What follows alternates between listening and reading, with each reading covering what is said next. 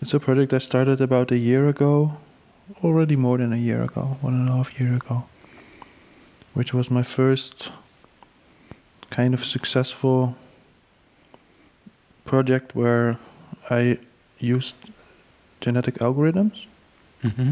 in a very simple way, and the, the, the so genetic algorithms work in a way that you you have populations, and this population has generations, and Mhm. from generations you different generations you you, you pick specimen, and you have them crossbreed or have children, and then from these children you select which ones are most fit to some particular criterion Mm-hmm. in my case it's very subjective and gradually hopefully by making strategic combinations and eliminating in the right way you reach or you you the population becomes more adapted or Mhm. fit eventually leading to some kind of temporary ideal conclusion Mm-hmm. which is very contingent are- as well They are images. Yeah, yeah, they are. Images. Image impl- implies some kind of two-dimensionality, which they are mostly, but they are not just a print on paper, but they are. I would call them more like wall objects. Mm-hmm. Some of them also hang in space, and the elements that are is that are in these works or specimen or images, they I call them organs Mm-hmm. just like human beings there's multiple organs and these organs are like small programs sub programs just like in human beings and they each property physical or or uh, colorful or uh, transparency and these kind of properties are linked to particular positions in the chromosome Mm-hmm. so by I can take a chromosome and let's say generate the work out of it from one particular chromosome. The work is uh, determined, it's hermetic, just like human beings. To some extent, the genotype is fixed. Mm-hmm. The phenotype might change over time, but it's just largely also the, uh, quite hermetic, determined by the genetic code.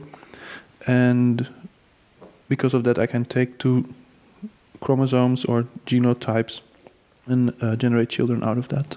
And these organs, they um, you named them right for They have internal names, but it's names. it's not so important because the organs also some somehow merge blend into each other. They're more Mhm. like generators. And they abstract aspects of the piece. Could it be like swirls? Yes, it could be many things, but the program, the subprograms that the organs are are, are in a way also limited, and they're- I designed them after analyzing the work that I think I remember that I saw in my childhood. Mhm. because that must have shaped my aesthetic preferences. It, it, it like hard coded my my own brain is to some extent. So as a child, I mostly I, I, I did not see that much art actually, but I remember going to the Stedelijk Museum and seeing Dutch constructivism or Russian constructivism and Dutch uh, Mhm. like this the style and these kind of things. I think it. I once had an exhibition in Italy with collage works, and then the Italian people said, "Oh, your work is so typically Dutch." I I was actually not that pleased ab- ab- about that. I, I never noticed it, but but then, actually, to some extent, they were true, and it was uh, like un unintentionally. There are these biases or these preferences or these unconscious decisions Mhm. that you make when you when you when you follow aesthetic uh, impulses Mhm. and i kind of wanted to make those uh, visible and analyzable you know. Mhm. So and then they and those generations are quite large, and the amount of specimen you you, you have, and one way to yeah take a look at them as a viewer, as the audience, is to um, you can go to the website and you see like the latest generation or the latest published generation. yeah the, the entire population is online on a website, death.imitates.org. There are about 50,000 of them online. hmm You could also say that the uh, hypothetically the entire population virtually means all the possible chromosomes that there could be, hmm which would be well inf- infinite basically because the chromosome is I don't know a few kilobyte long. hmm but then only the incarnations, let's say, of of particular instances uh, are online. It's like fifty thousand across maybe like thirty generations, something like this. hmm And when a particular work has sufficiently amount of partners, of which su- su- uh, sufficiently enough children are not killed, hmm then you could say that it's kind of a fit work.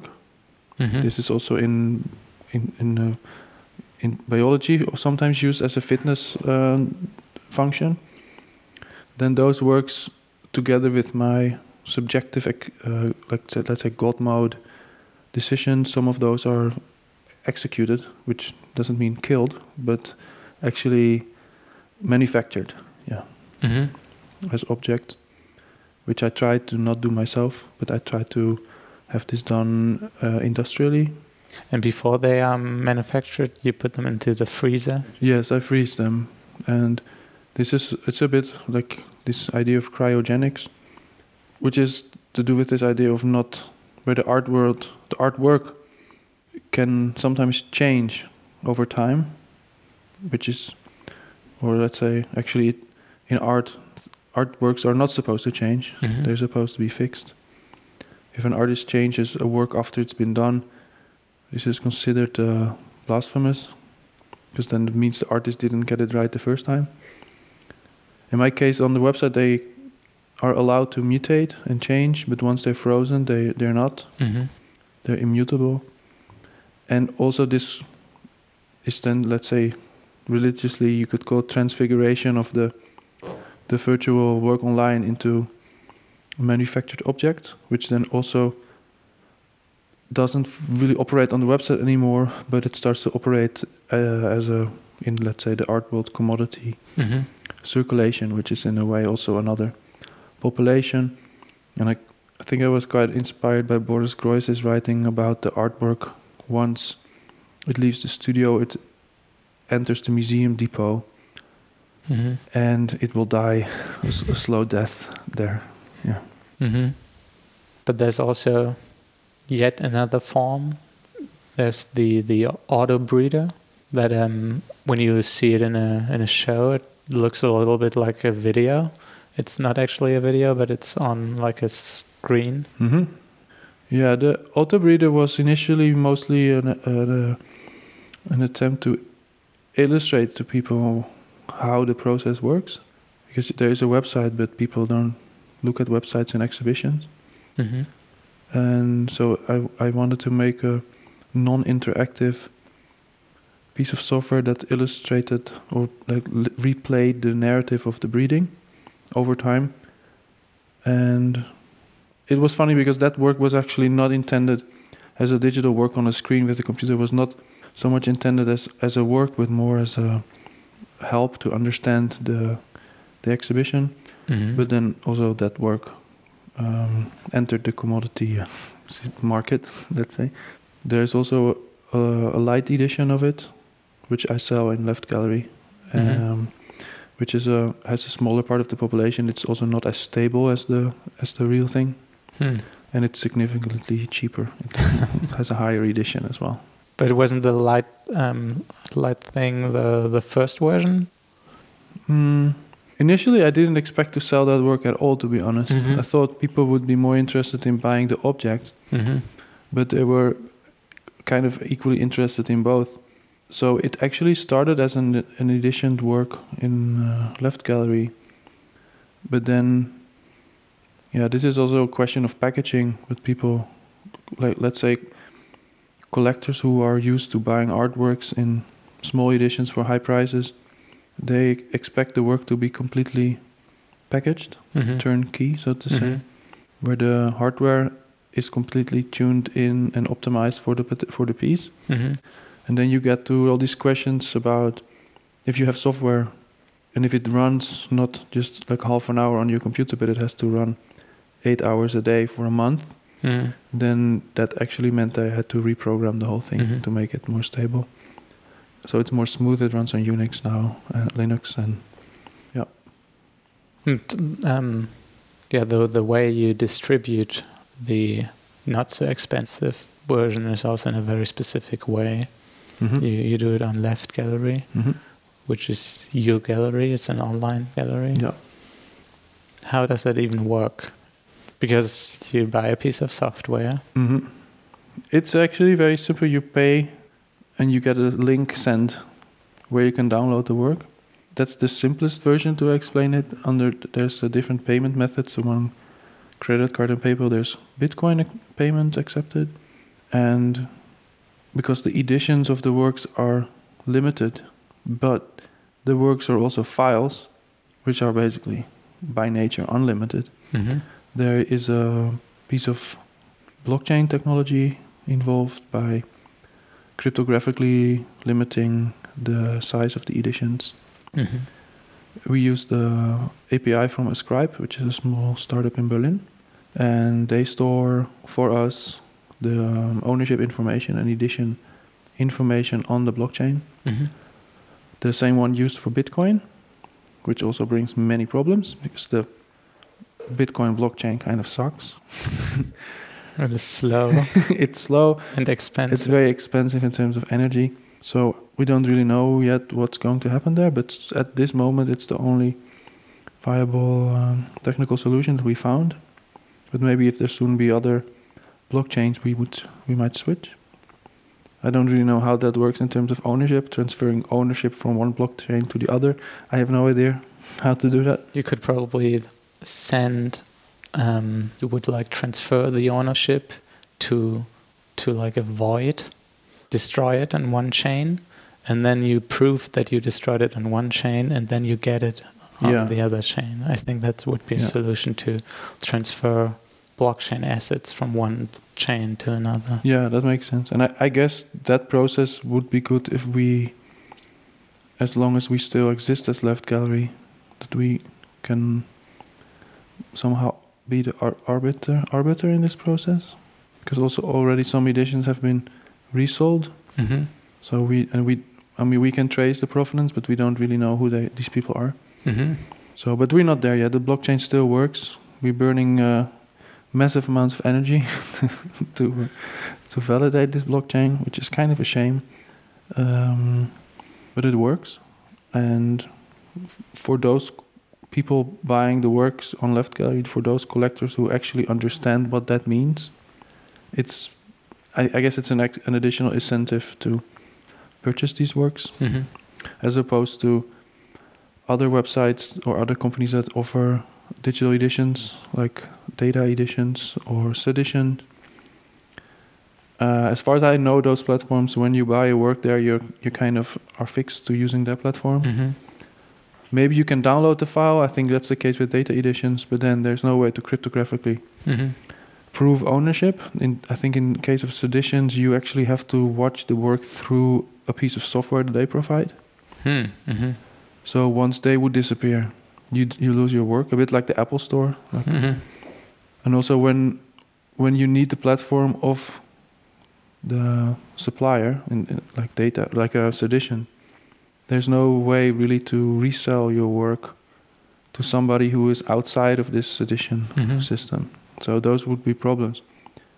These problems are actually very beneficial to the to sedition because it it, it makes people addicted to their platform. Just like the um, with in the case of if you buy music and you have it on your in iTunes or in your iPhone, then you don't actually really own that music. Mm-hmm. You just pay the small fee to be allowed to listen it Just like an when you want. yeah, yeah network lock-in Yeah. effect that you the switching cost is is kind of Mhm. high. Yeah, but this is not how they explain But- it. With your platform, you have really like proven scarcity, and it can be transferred to someone else. And the first edition is sold out now. Yeah, yeah. Th- this is one thing that annoyed us so much. Is that most digital uh, objects, let's say music or apps or icon sets or whatever you can download on a phone, you always have to do it through either Apple uh, Store, App Store, or the Google Play Store. And there's no way around it. Mm-hmm. So if they don't like your app, they are not going to allow it. And they take a pretty big cut in the costs. And also, if you would have a, an app that buys stuff, you have to use the payment API that Apple supplies. Mm-hmm. It's not allowed to do anything else. And for every transfer, for every purchase that somebody makes through your own app, you have to still give I don't know like twenty percent to Apple, Mm-hmm. which is a lot of money. So this is like a massive monopoly worldwide. There's basically only two companies who in the world who can decide what kind of apps run on phones, and they run all money transfers through those. Mm-hmm. And it's really weird. Very few people realize this. Um, if you would apply this to other markets, people would definitely object. Mm-hmm. But this is, I mean, I was just on Kurfürstendamm, and the line for the new Apple, what is it, X or 10? I mean, the street was blocked. So, and it's it's really ridiculous. There's there's absolutely no uh, consciousness about about these kind of things among Mhm. users. We're just uh, uh, hypnotized by by the great user interface that these these Mhm. objects, uh, these devices offer.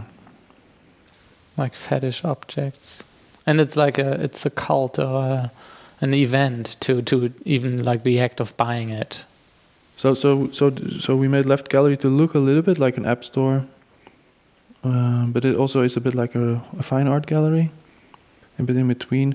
Even though we, we, we can't bypass the the the networks that are there of Apple and and Google, uh, it's basically impossible for us to sell an app. mm-hmm. It, it, the only way to do it would be to to submit it to Apple. They would have to judge it Mm-hmm. they would find that most things that we make have no uh, value Mm-hmm. because they they don't have any usability. They they don't do, really do anything, Mm-hmm. so they would not be accepted. Mm-hmm. So there's basically no or very little art on phones or uh, i or iPads for that matter. So we we are quite pessimistic about the net the landscape. Yeah, I mean there are some projects that try to to change that now. Yeah, we see how that goes. There's another one, Blockstack, they called. They're really trying to. Yeah, they're trying to build a decentralized web, and Mhm. but do it in a smart way. They have a very nice user interface. They they're launching right now. They actually in February they have a conference in Berlin with um, Snowden speaking, and um, Are they building up an app uh, network? Because Yeah, they're building an app network, and So they already have like um, a few apps running um, on the platform in like alpha versions.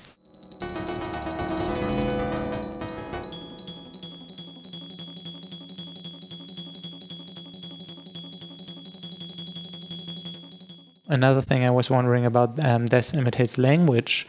When you have like organs, do you also have rudiments? Could could that even happen? Mm, yeah, well, rudiments occur when there's evolution, right? Mhm.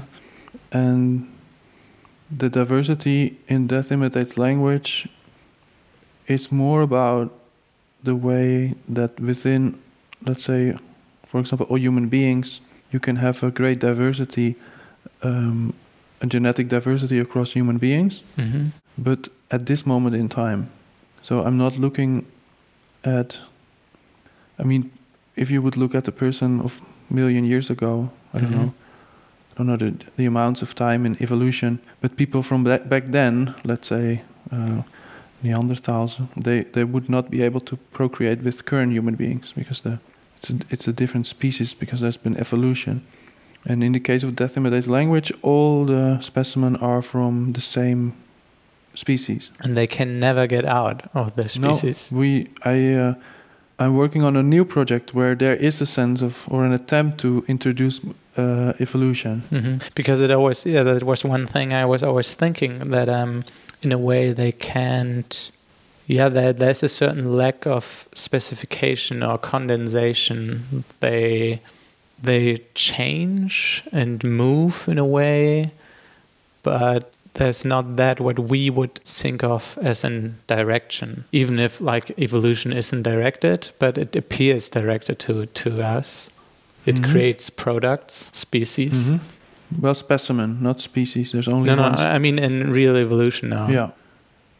Yeah, the within Death Imitates language, there it's kind of a method to take many different possibilities as parameters, and instead of what happens often in generative art is just to give all the the properties a random value. hmm Uh, in this case, the values are not random, but they are variations of the values of the parents. hmm So it is one step away from randomness in the same way that human beings can uh, procreate. Uh, there is just like And therefore, it's also a step away from the pixel as like the smallest unit. Every every pixel could be different. It's like yeah, sometimes how generative art. yeah. That that is that is very very often the the way generative art works is is by generating random values or or noise and on a pixel level and usually I mean if you have a full random image, it looks like snow on old televisions right? Mhm. And if you would take two s- screens of snow and you would let those screens have children, the, the the child is going to be snow, and there's just no. The, it would take way too long to get to something there because Mhm. there's way too many possibilities. And in this case, I limited the the system. Sometimes when different genes are switched on as a group, certain values suddenly get overloaded, and then something happens that I couldn't imagine. Mhm, mhm. It's not a, a- really a, a mutation. I mean, there are mutations, but those are just switching a gene from one to another, Mhm. regardless of the values of the parents. But to actually insert new properties in a chromosome, like real evolution, I don't, I, th- I don't think we know how to do this yet. There's no. I, I actually had a meeting at the, the Reber, the Reber lab at the Humboldt Universiteit, and they um, comforted me by saying that the way I used the genetic algorithm was very much like how this could be encountered in nature. I then asked them if they know how to also incorporate evolution, and they said that we don't know this yet. There's just no. Uh, one way to introduce it is to You need something like an environment, right? yeah That is different for subsets. yeah um, some somehow mutations. I mean, there's different mutations. One could just be s- the swapping of a gene from one value to the other, but the mutation could also be that a gene is inserted in a sequence hmm or removed, hmm thereby changing the length of the chromosome. Mhm. which usually most of the times has disastrous disastrous uh, consequences because then Mhm. I think particular properties that were first matched to let's say mapped to the color of your eyes or then mapped to say uh, the length of your finger this would basically kill you Mhm. Because when you have chromosomes with a fixed length length they they're kind of rigid but in my new project But rarely it creates something new, and that's how. it usually creates system failure Yeah. yeah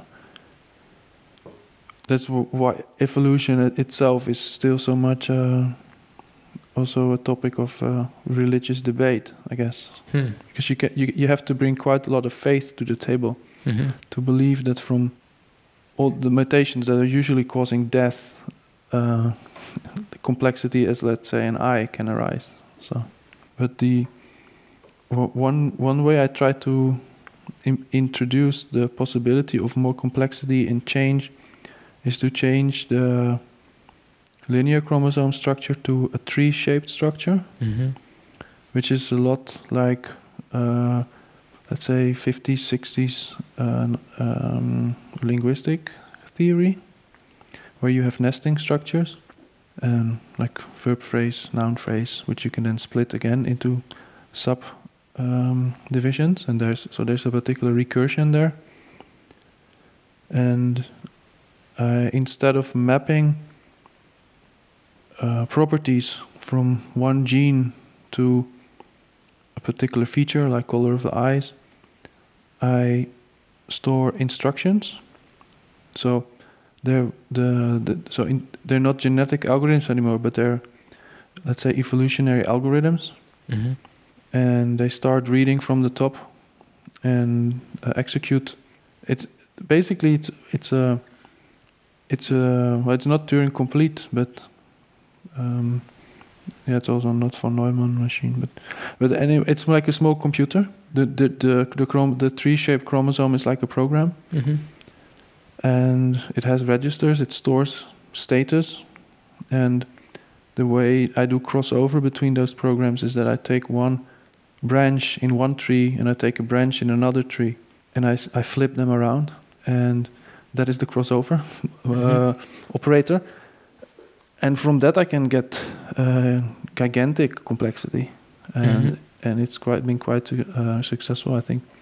One one problem is that when you swap uh, a branch very high up in one specimen and you swap it with a branch very like on the on like almost a leaf in another tree, Mm-hmm. is that one tree will become much bigger and the other one will be much smaller. So instead of exchanging um, values of properties, you ex- exchange entire limbs, or Mhm. which is kind of interesting. But when suddenly a creature becomes twice as complex, the nesting becomes very fine grained.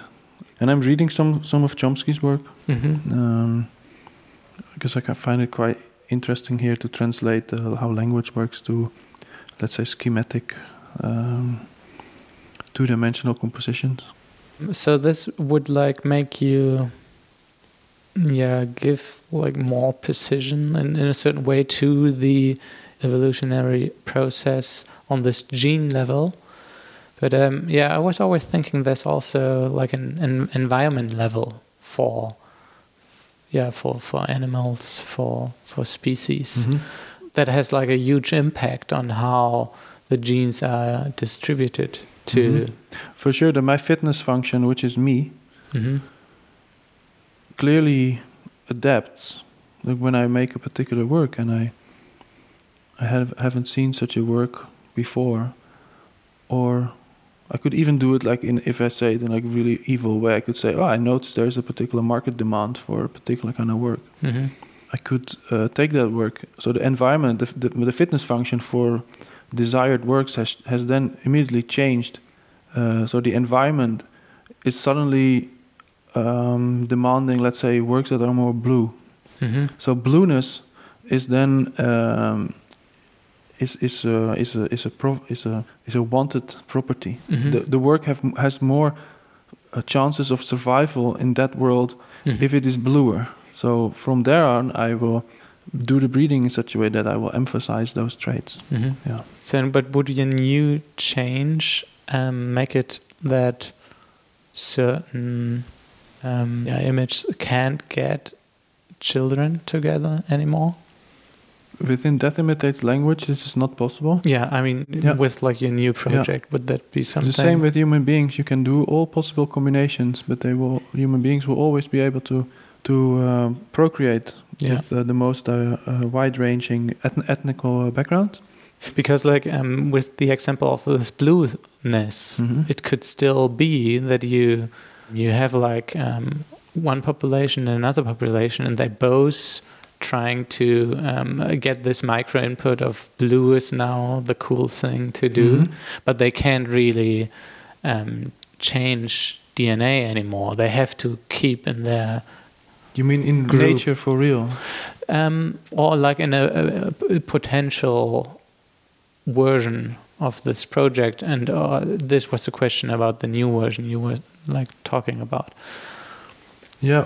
Well, if that is possible that they because of the they the lengths get changed now of the dna Mhm. strands right and usually or it in nature it could mean that um, the offspring can't have kids Yeah. anymore Yeah, because in nature, the, the even with evolution, the I mean the chromosome change length might in some cases change. I mean, I'm I'm not a genetic biologist. I only know so much about it.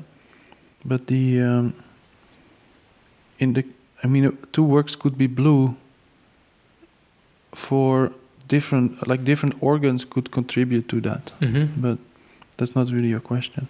But the also one thing if if two if at some point the population becomes really blue and all the other works are eliminated, then you could say that the population lost the capability of not being blue. Mhm. So, so which is so yeah that, that that's also another work hybrid figure, which I made, and that is purely based on uh, incest. Mm, mhm. The one where you can click on the website, you can actually hear. Yeah. So that, that there's only incest there. So gradually the population will converge to this one. Um, One This one- outcome. yeah, which which which you could if if there's like one outcome, then that could be called the sublime. Um, yeah, it's funny in, in this project the gradually the it becomes clear that when people use it they pick the most complex works on Mhm. the one hand so people like complexity but on the other hand the the, the population will have less and less diversity which is Mhm. actually not complex so it has these two directions and if this goes on for i don't know a few more years the website will lose so much diversity that it will only show one very complex work which is again really sad situation So there's actually feedback to Yeah, yeah. the, the stores the to out- the overall Yeah. Oh, I wasn't aware of that. Yeah, it stores. So when people enter the website, they can breed with the conclusions that other people made before them. Mhm. So, so it's a bit like a self-imploding uh, machine.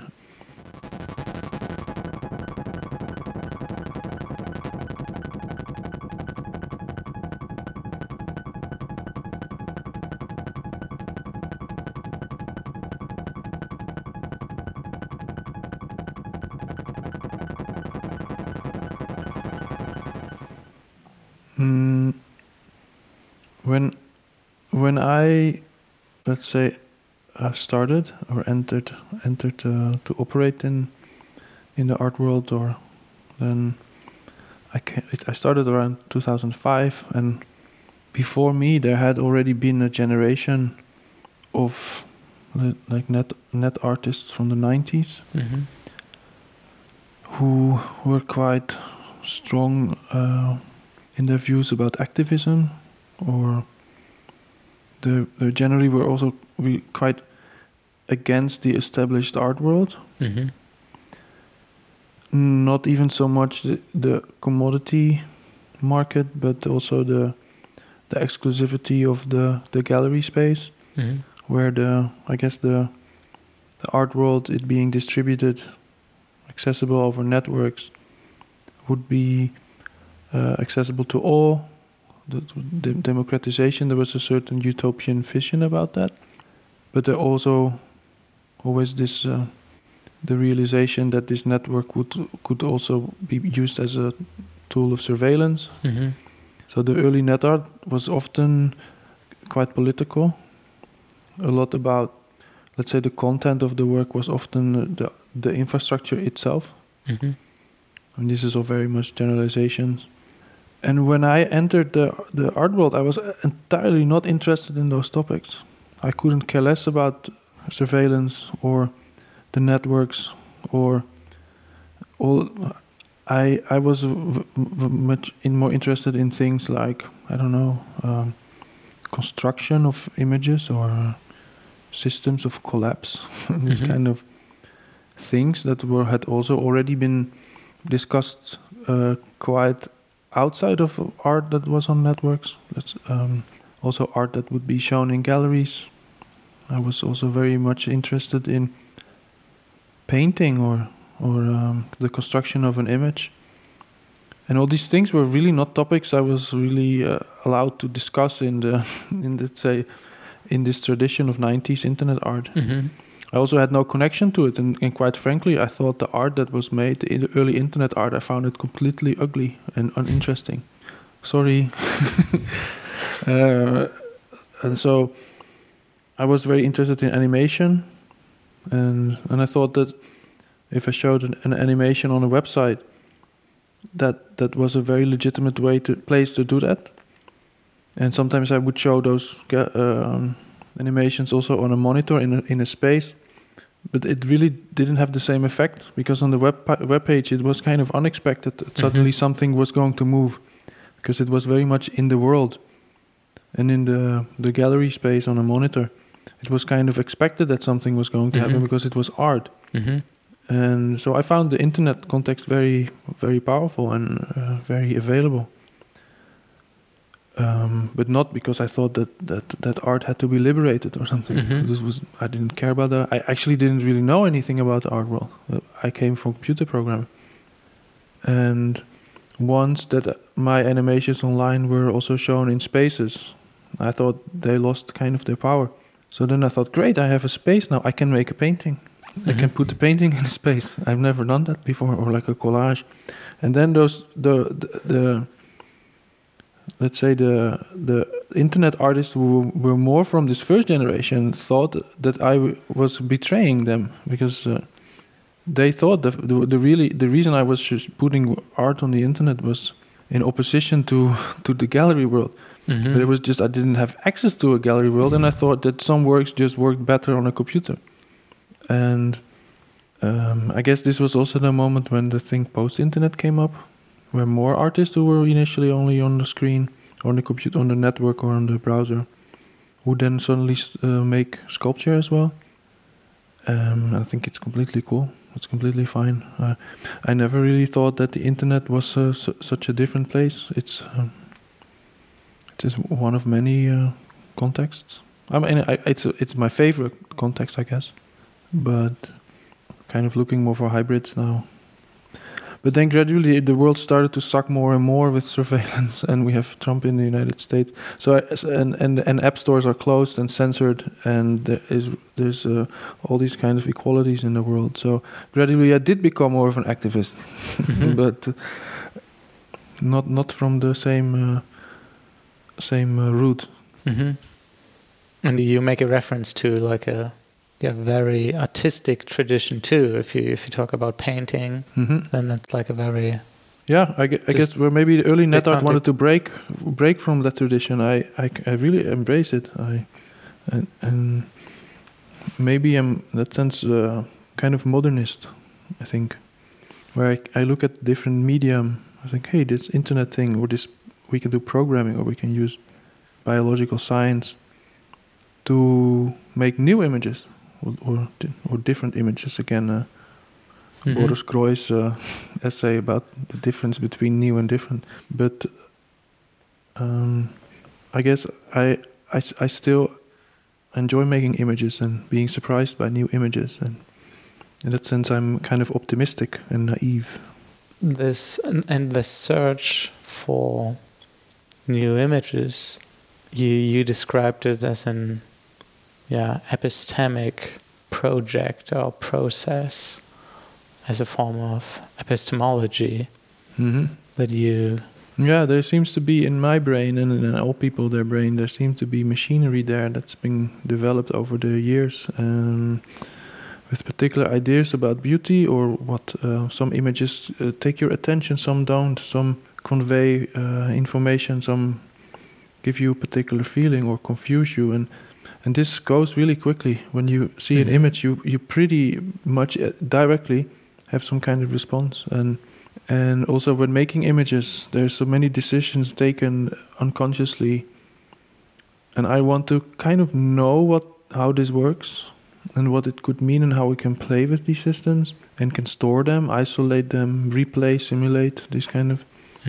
so i guess that that's the so it's a, it's a lot about understanding myself and my perception. And that's where like Death Imitates Language comes up again because you have so many of them. So you actually have something like a sample size and you you give micro feedback, you select.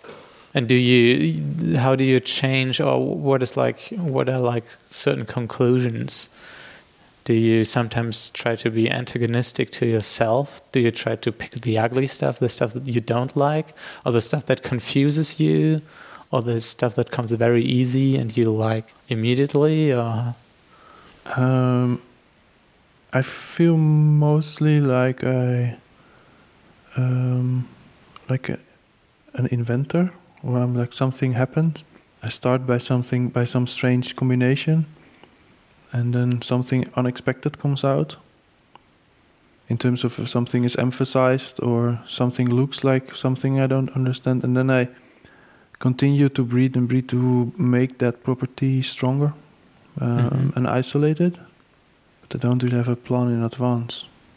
No, I th- I think the first generations were quite geometric and simple, hmm and the ne- the uh, the more recent ones they become more and more somehow organic and and uh, blurry, or m- maybe even more uh, ephemeral. Or and I kind of like this this this change.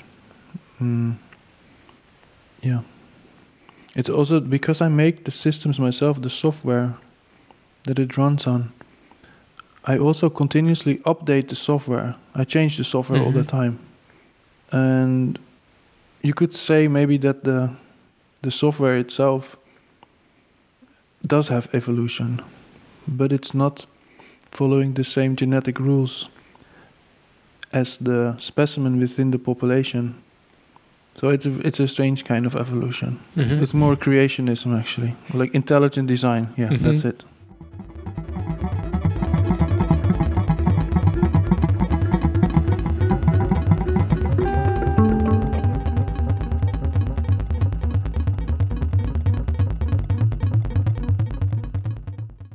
Yeah, I guess I, I took the freedom of the internet in my early art ti- uh, times uh, kind of for granted, and it disappeared. Really, it it, it in that sense I'm really uh, pessimistic about net art, and I mean also how many people are still doing net art. It's like where would you do it on the internet? Would you register a dot .com page and then put a link to it on Facebook? hmm No, it, it doesn't make sense anymore.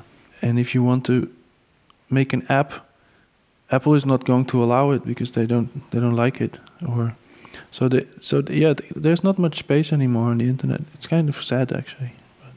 But, uh, also, I teach in our own art schools and also students who are. Uh, Let's say savvy with digital media. They're they're only interested in making uh, making books. or these kind Ah, yeah. They want to make books or they want to make high definition video. All all all, all artistic output is is uh, on the internet is mostly video. hmm It's uh, and it's images of work in spaces. That's pretty much the internet art. But if you come from this kind of uh, hippie, uh, modernist ap- uh, approach of mine, where I look, what is the medium? What are the what are, what can we do with this medium? And one of the things you can do with the computer is you can have interactivity, and you can have genera- generativity. So you can make something that will over time change or behave unpredictably that people can use. And these things are not taken advantage of and cannot be taken advantage of Mhm. anymore on the internet Mhm. because the only thing you can do on the internet is put a photo on Instagram and a especially video on when you're mobile only, yes, and more and more people are mobile only. Yeah. people There's no no browser anymore. There are only apps. yeah. So this is very pessimistic, and I, and this is maybe also why uh, so many artists are not interested in in doing the uh, internet art anymore, and they use gallery spaces, which also have uh, restrictions, but they seem to be more free at the moment.